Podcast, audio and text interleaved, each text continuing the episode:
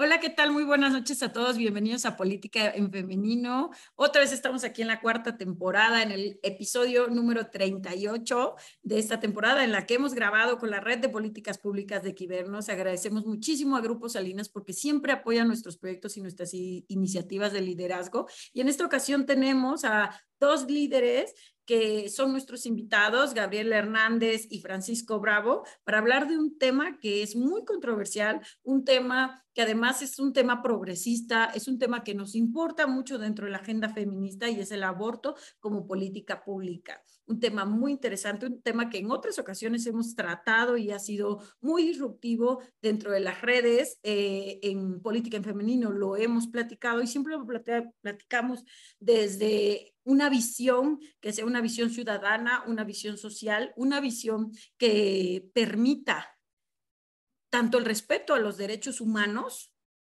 como la integración social y los beneficios o los, o los, o los contras que tiene el tema. Entonces, bueno, en esta ocasión tenemos a, a dos especialistas, a dos, a dos grandes, eh, bueno, comunicadores, politólogos, porque están dentro de esta red y que nos van a dar sus posturas. Adelante, Gaby, bienvenida.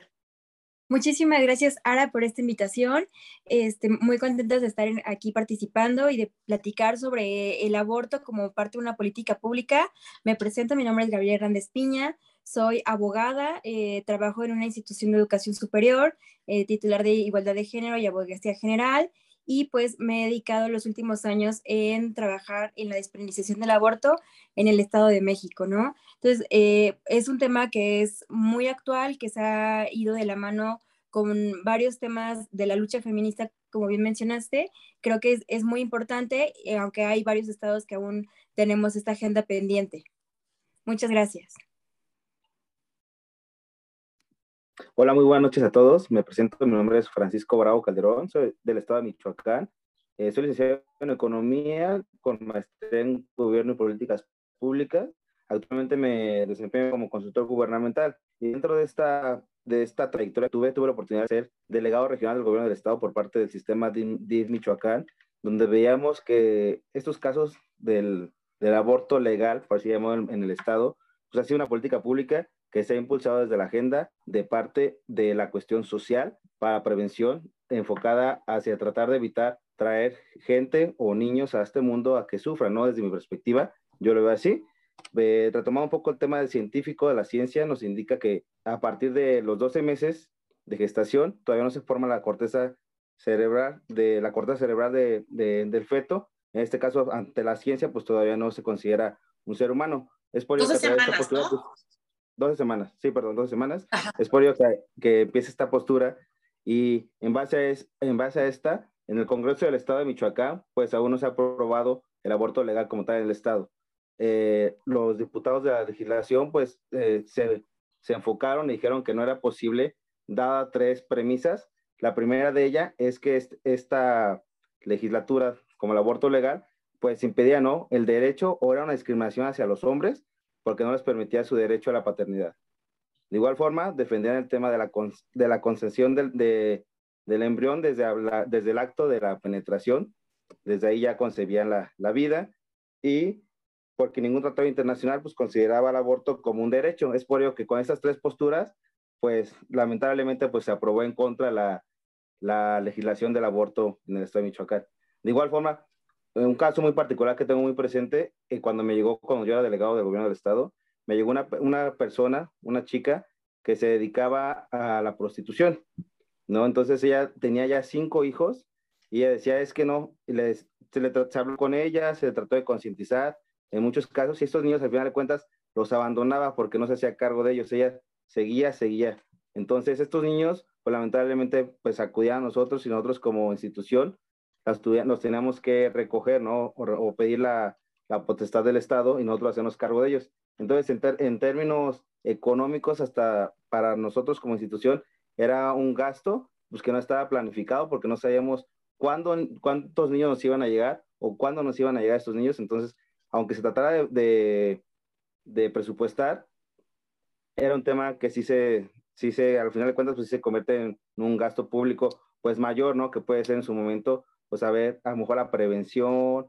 o a lo mejor de tratar de, como bien comentar, pues lamentablemente, pues el tema del aborto legal, pues muchas veces lo realizan únicamente las personas que sí tienen la capacidad económica de hacerlo, ¿no? Y yo creo que en lo personal, la principal cuestión por la que no se ha podido aprobar en el Estado es que creen o están o piensan mal en relación a que como en su momento fue la píldora anticonceptiva, que ya cuando se hizo un tema ya como más comercial y que ya todo el mundo lo sabe, pues lamentablemente los jóvenes lo usaban como método, método anticonceptivo y, y, yo creo que en el Estado todavía prevalece ese tema de que piensen que si el aborto se vuelve legal en el Estado, pues que ya la juventud lo vea como un método anticonceptivo y no tengan las precauciones. La de post-date, ¿no? La, la, la del día siguiente. La pastilla del día siguiente, no la anticonceptiva. Sí, perdón. Sí, pues mira, creo que es muy importante eh, plantear el tema de una, como una política pública y cómo se diseña una política pública. Eso es lo más importante. ¿eh? Estamos hablando que una política pública parte de un problema social.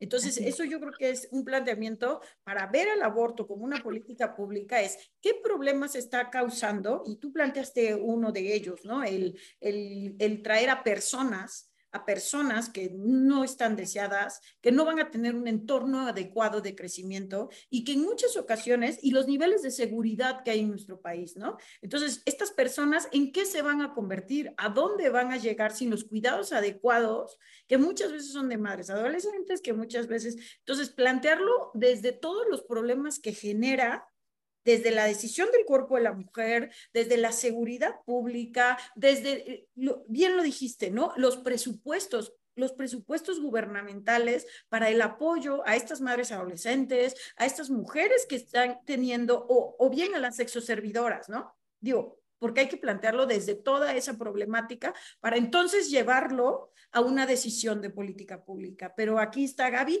y ella nos va a poder eh, hablar de eso profundamente.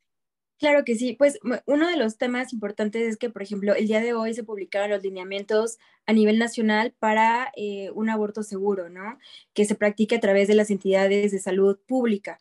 Eh, esto es importante porque, como bien mencionas, no solamente tiene que ver con la cuestión económica, sino tiene que ver con la autonomía de las mujeres en cuanto a su cuerpo, su salud sexual y reproductiva y la maternidad. Una maternidad deseada, una maternidad acompañada una maternidad consciente, pues obviamente tiene eh, como consecuencias una infancia de la descendencia pues un poco más estable, ¿no? Pero también es importante lo que mencionaste de, mm, esto incluye otros problemas sanitarios, sin estigmatizar, por, supuesto, el tema del aborto eh, autónomo, autónomo que se realiza en casa a través de las redes de acompañamiento, que es una forma de practicar un aborto sí clandestino, pero bien seguro, eh, a comparación de otros métodos que se utilizan en comunidades.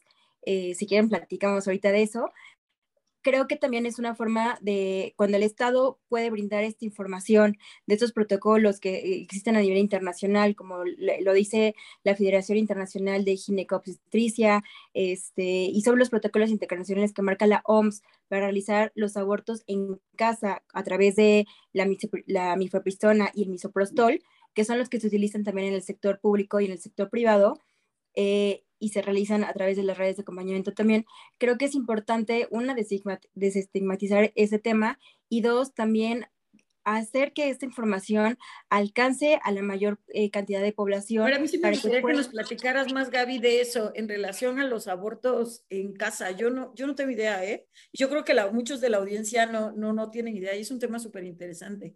Y que al final, digo, no es que ahorita nos, nos vayamos así como que a, a darles el ABC, pero es elemental, la información para todas las cosas es necesaria, porque digo, más adelante, ahorita que me toque volar todos, ahorita que me toque de alguna manera ahí como que intervenir, pues es, hay, hay que dejar en claro eso. Creo que esa es una de las partes que desafortunadamente más nos está faltando, y no nada más en el tema del aborto, sino propiamente en el tema de educación sexual, planificación y muchas otras cosas, que son complemento y que deberían incluso ser en donde deberíamos atendernos y ocuparnos y no tanto en la eh, en, el resultado, ¿no? Porque estamos ahorita hablando incluso de cómo eh, meterlo al, código o, hacer una política pública en función a eso, cuando hay muchas raíces que podrían incluso evitar que alguien incluso llegue hasta estar embarazada. Pero adelante, cariño.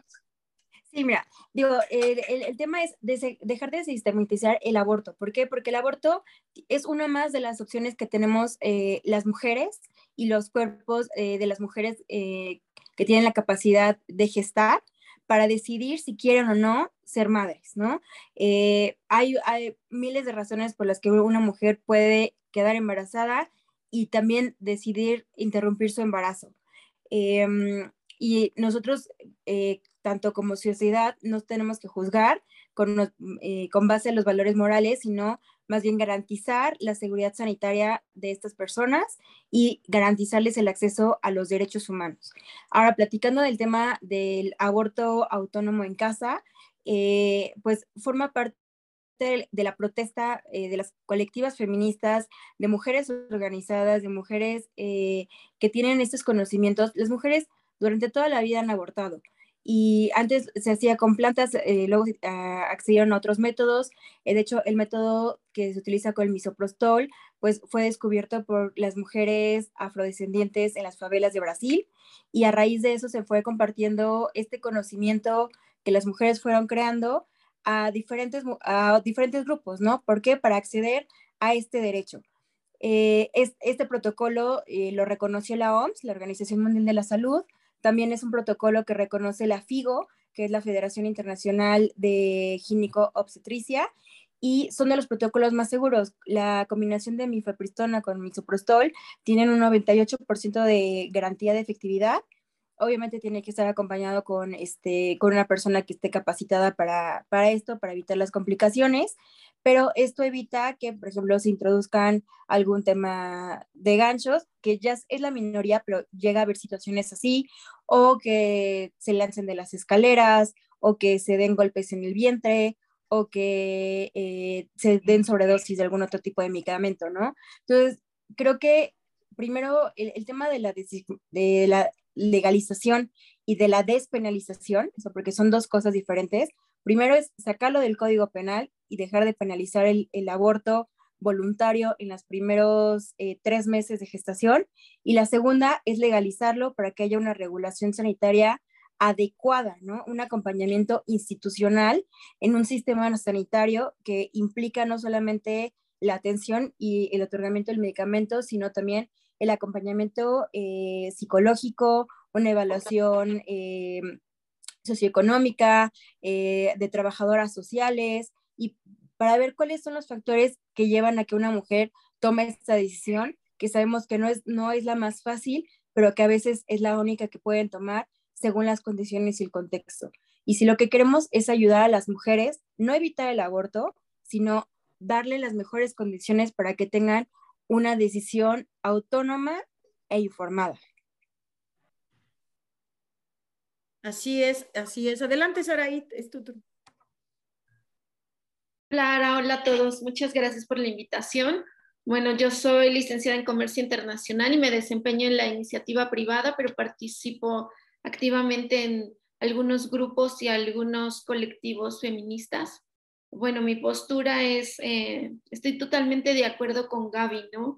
Eh, esta política pública no busca cómo cómo evitar un aborto, bueno, cómo evitar un embarazo, ¿no? Eh, yo creo que, que es muy importante empatizar con todas estas mujeres que tienen que llegar a esa difícil decisión del aborto, ¿no? Porque actualmente, con todo lo que vemos en las redes, eh, pareciera que las que quieren abortar es porque se fueron una noche de copas, no se cuidaron, se embarazaron y ups, ¿no? Como un método anticonceptivo lo cual me parece completamente erróneo. Estamos hablando de poblaciones marginadas que no tienen acceso a anticonceptivos, que no tienen acceso a educación sexual, que son abusadas, que son vendidas cuando son unas niñas a los 10 años con hombres de más de 30. Hablamos de todas estas mujeres que viven en contextos totalmente diferentes a los nuestros, ¿no? Eh,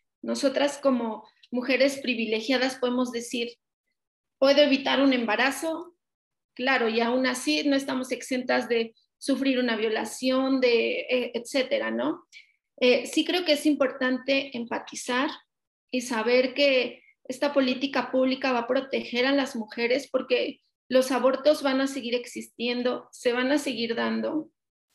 Eh, estaba leyendo una nota que dice que en Puebla, desde enero a septiembre, iban solo 16 eh, abortos. La verdad me parece, me parece poco creíble, ¿no? Que pueda haber una cifra así cuando sabemos, eh, a veces tenemos conocidas que se han practicado algún aborto, no creo que sea esa cantidad. Sin embargo, o sea, me parece, me parece que se quiere tapar el sol con un dedo, me parece que se quiere eh, fomentar eh, la criminalización del, aborto cuando es necesario, es necesario porque sucede y es necesario porque hay mujeres muriendo uh, por llevar a cabo este, este método. Fíjate, aquí aprovecho, Sara, buenas noches, qué gusto verte. Y bueno, pues también a todos ahora sí, este, Anabel García Morales, ya saben, desde la primera temporada aquí, sumando a la excelente idea de Ara que nos ha siempre conjuntado a todos. Y bueno, pues siempre es un gusto saber un poco más al respecto de la red de políticas públicas Kibernos porque cuando analizamos a lo mejor los contextos de cada uno de los estados, esto enriquece muchísimo el escenario que podemos tener, por ejemplo, yo hablo por Puebla, ¿no? En donde desafortunadamente incluso no se ha metido en, tema de agenda a alguna sesión en el Congreso para realmente tomarlo, o sea, e, e, es una tarea que se ha quedado pendiente desde hace varias legislaturas atrás y que se ha venido heredando de manera constante. Probablemente porque alguien hablaba, y, eso es cierto, el tema del costo político por ser un, Estado demasiado conservador podría ser probablemente la razón por la que no se aborda como se debe de abordar. Y es que no estamos incitando absolutamente a nadie simplemente retomando lo que cada uno de ustedes ha dicho y también nuestro compañero, es una situación elemental. ¿Por qué? Porque existe. No podemos hacernos como que no pasa nada en una sociedad en donde efectivamente las personas que no tienen otra decisión, una de dos, o arriesgan su vida porque no saben cómo hacerlo, porque a lo mejor se deciden cuando ya es muy complicado y muy riesgoso para ellas porque tienen a lo mejor más de seis meses de embarazo, porque ya están casi en el último mes de gestación y de repente dicen, ay, ¿qué vamos a hacer? Esa es una. Dos, porque efectivamente, como lo decía Sara, o sea, no es un tema de, ay, bueno, pues a lo mejor, este, porque en vez de a lo mejor comprar un anticonceptivo, pues ya me lo hago. O sea, yo creo que nadie piensa en algo así es, yo creo que el último de los escalones y eso bajo circunstancias muy complicadas. Desafortunadamente los temas de seguridad, como bien lo decía Ara, ¿no? Eh, eh, el asunto es de todos los días, es de cuestiones de escasa, eh, pues de alguna manera, calidad de vida. Hemos visto, y alguien decía por ahí, las personas que probablemente dicen, no, no, no, es que hay que defender la vida. Yo creo que también hay que considerar aquí dos cosas. La vida, la, vida. la calidad de vida la calidad es importante y creo que atendiendo eso es que debemos de, meterlo definitivamente en las agendas de todos los estados. Me, sorprendía lo que decía este, nuestro compañero porque decía, bueno, aquí definitivamente no se aprobó, ¿no? Hay congresos en donde, pues desafortunadamente, por la manera en la que se contextualiza, probablemente no se, no se desahoga de una manera, pues, favorable, ¿no? Y cada uno tendrá sus razones, pero también creo que todas las políticas públicas, como bien lo decía Ara, junto con el análisis de la población, de la, de, la pues sí, de, lo recurrente que es el problema, ¿no? De las cosas que de manera directa e indirecta siguen impactando, es como se tiene que considerar. Es una situación emergente, de emergencia sanitaria, pero también de emergencia social, de emergencia de, de salud emocional, de, hoy vemos, por ejemplo, las estadísticas y lo vemos incluso en los medios de comunicación constantemente. Yo me sorprendo de que cada vez hay niños más chiquitos drogándose. A eso vamos, o sea, eh, el contexto, y hace un ratito antes de entrar al podcast, estaba yo escuchando precisamente otro podcast casualmente que, que me llegaba ahí como que por sugerencia, yo creo que sabía que íbamos a grabar política eh, en femenino, pero decían algo que es súper importante. Hoy es súper necesario tener conciencia de una planeación, porque traer a una persona a la vida, al mundo, no es una, situación nada más como de, ah, ya salió la nueva temporada de X cosa o, ya viene la nueva colección de primavera, verano, otoño, invierno. Va mucho más allá. Nos dimos cuenta de las enormes carencias que tenemos como sociedad en general a través de la pandemia. Y creo que si de verdad queremos estructurar adecuadamente para que de alguna manera nuestra sociedad sea fuerte, sea justa, sea eh, más empática, tenemos que abordar todos los aristas. Y lo decíamos hace un momento, probablemente nos estamos enfocando, y me refiero, nos estamos enfocando como sociedad o como parte de quienes tienen la, fortuna de ser legisladores y legisladoras, o para quienes están al frente de, otras, de otros ámbitos que de alguna manera inciden de forma directa.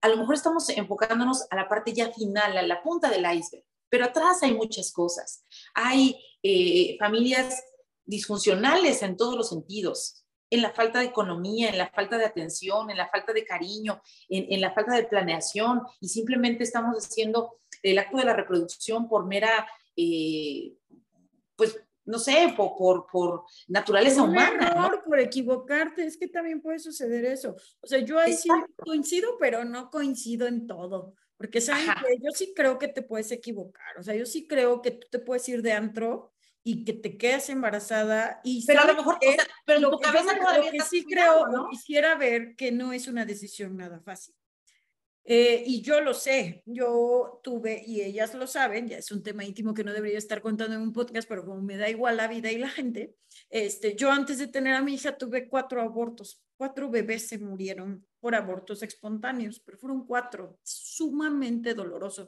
es algo que la gente no dice es un dolor que vives a solas. Por eso eso que hablaste, Gaby, del apoyo psicológico es fundamental. No saben lo que una mujer pasa cuando vive un aborto, solo lo tendrías que haber vivido para entonces poder decir, pero también es una decisión, porque yo, después de esos cuatro abortos, soy mamá y orgullosamente y felizmente mamá, pero una mamá de 39 años, ¿eh? Ojo.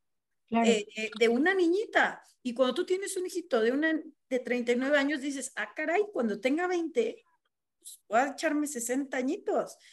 Y yo tengo un respaldo y tengo una estructura y como dijo Saraí, tal vez estoy en una posición privilegiada, pero tengo y hay personas que tienen 40 años y no tienen esa disposición y tienen que poder disponer de sus propias vidas, de sus propios tiempos, porque un niño no solo, no solo eh, es, eh, es, eh, es una persona que nace, es una estructura, es un sistema. Un niño necesita todo un entorno y todo un, sistema de valores, de respeto, de educación, de, de, de, recursos económicos tremendos, de verdad tremendos, y un sistema familiar que lo acoja.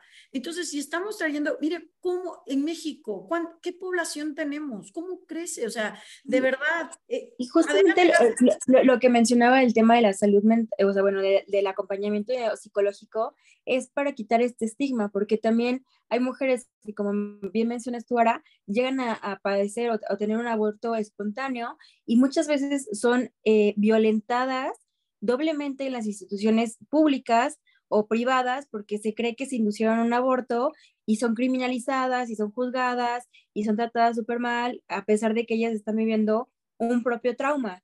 Entonces, e, este tema de, del acompañamiento de, del aborto no solamente es, eh, pues, para decir como, bueno, el, aborto voluntario, sino todo lo que, que había atrás, como ya bien mencionaron ustedes, del tema de la educación sexual, de hablar, eh, prevenir el abuso sexual, de hablar del consentimiento, de la violencia en el noviazgo, de las familias disfuncionales, de los tipos de familias, o sea, viene de la mano, ¿no? Incluso el, el tema de la maternidad, porque eh, hay que recordar por qué está penalizado el aborto. el aborto está penalizado porque responde a pues a lo que anteriormente era lo que venía siendo una política pública eh, de la procreación, ¿no? O sea, de, teníamos que tener, aumentar la, la población de la, de, la, de la sociedad y cómo se podía hacer, pues reproduciéndose. Entonces no podían matar eh, o no, no se podía abortar a los niños, o sea, porque los niños, ah, la mortalidad infantil era altísima. Entonces hay que entender que la, eh, la penalización del aborto viene desde esta corriente histórica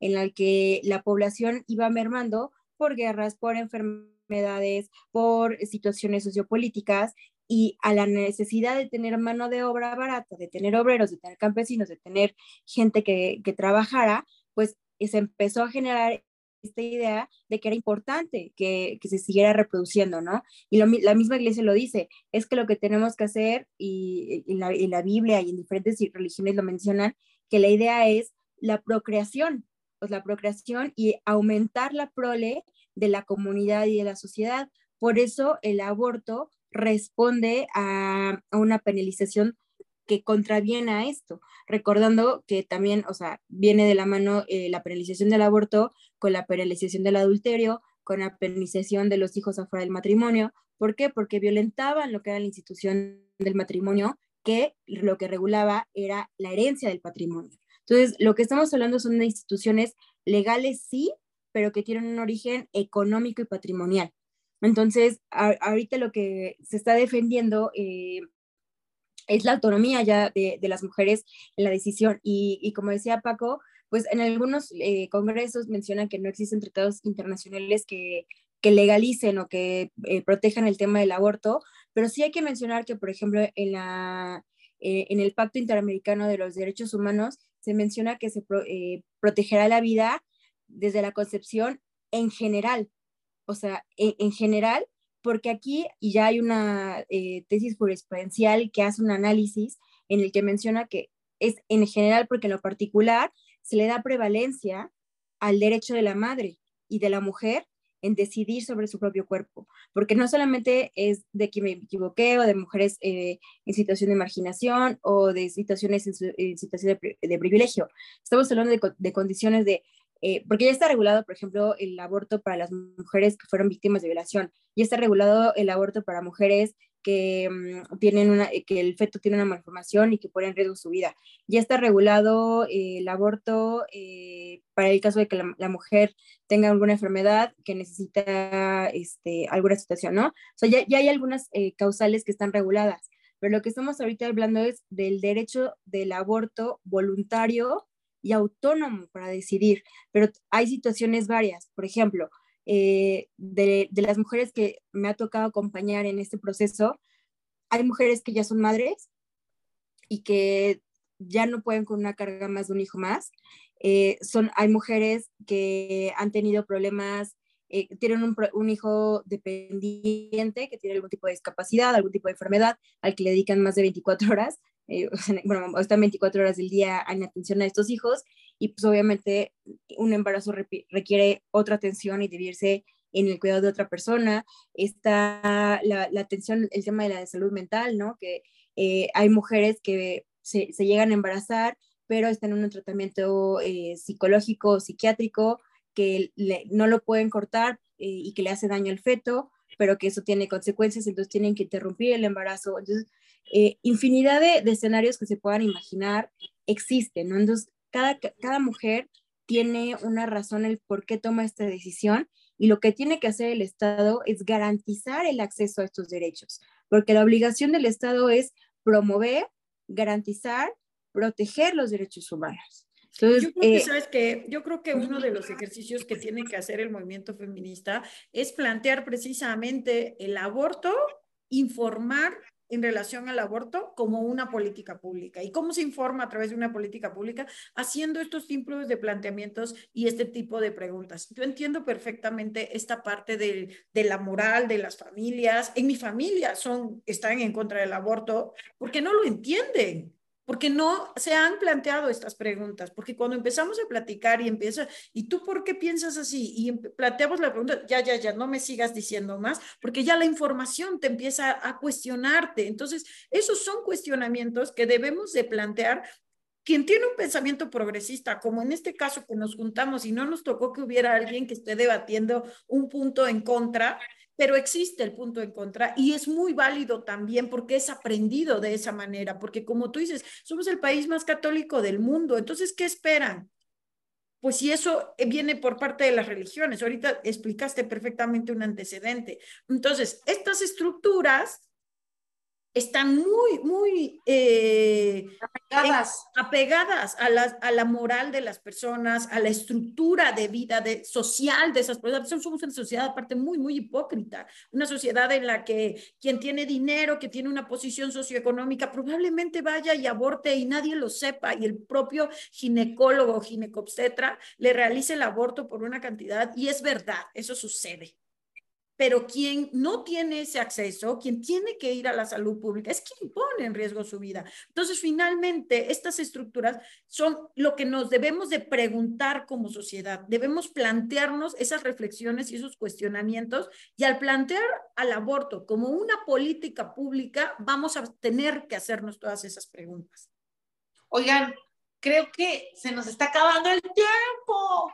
Esto podría dar para muchísimo porque me queda claro que yo creo que cada una de las, de, de las visiones que traemos desde la propia experiencia de nuestras regiones, ¿no? Para quienes venimos del interior del estado y ver cómo se siguen a lo mejor prácticas como las que mencionaban, ¿no? De, de que ya bien chavititas ya traen uno, dos, tres y cada año otro y cada año otro y después pues ya no saben ni, ni a qué santo encomendarse pero también en otro, en el norte, en el sur, en el este y en el oeste y en la costa, creo que es un tema que nos debe de ocupar como sociedad en general, no solamente en México, sino porque ya es un tema que a nivel mundial está en agenda. Entonces, pues no sé si alguien quisiera ya como decir algo y si no, pues ir agradeciéndole a cada uno de ustedes, porque en verdad, estos son los, los temas sabrosos que de repente... Francisco, ¿quieres concluir algo?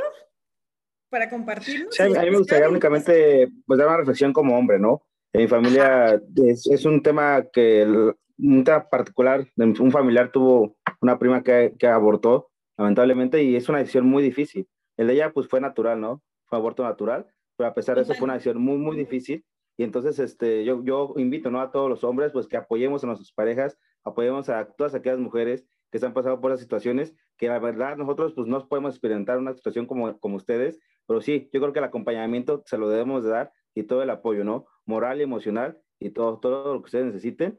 Y al final de cuentas, eh, a los jóvenes invitarlos, ¿no? Que este tema no lo vayan a ver en un futuro como pues, una opción más, ¿no? Que también sean responsables y todos los hombres pues seamos responsables, ¿no? También con nuestro actuar. Entonces, pues más que nada agradecer la invitación y pues aquí estamos de mi parte para apoyarla siempre. En este tema y en todo Más hombres como tú así de construyéndose y metiéndose nuevas ideas. Adelante, Gaby. Bien. Pues eh, darles las gracias por esta invitación, por este espacio para poder compartir estas pequeñas reflexiones sobre la importancia de hablar de la desestigmatización del aborto voluntario, este, de la interrupción legal del embarazo, de la importancia de manejarlo como una política pública, del acompañamiento interdisciplinario de diferentes sectores públicos eh, para que realmente eh, se pueda acceder a este derecho a, la salud pública, a la salud sexual y reproductiva de las mujeres, niñas y adolescentes en el país, para también este, estar armonizados con el marco internacional de los derechos humanos. Entonces, muchísimas gracias por escucharnos y esperamos que tengamos otra oportunidad para seguir hablando de este tema. Ay, se pone rico.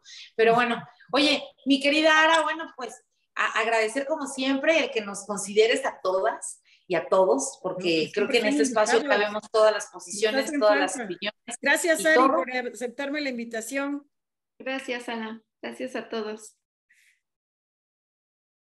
Y bueno, pues ahí está. Así es como llegamos al fin de este podcast, ya en la cuarta temporada, capítulo 38, y de los muchos que seguramente se irán haciendo, recordando que, bueno, pues en cada uno de los episodios tenemos temas diferentes, invitados distintos, que enriquecen esta mesa para que ustedes mientras probablemente están cocinando, están llevando a los niños a la escuela, están a lo mejor haciendo un poquito de ejercicio, nos sigan escuchando y además nos sigan compartiendo porque es así como vamos a llegar a mayor comunidad con estos temas que a todos nos importan. Que tengan una excelente tarde, mañana, noche o lo que quieran que la pasen muy, muy bien y recuerden que tenemos una cita en la próxima edición de esto que es Política en Femenino. Gracias. Chao,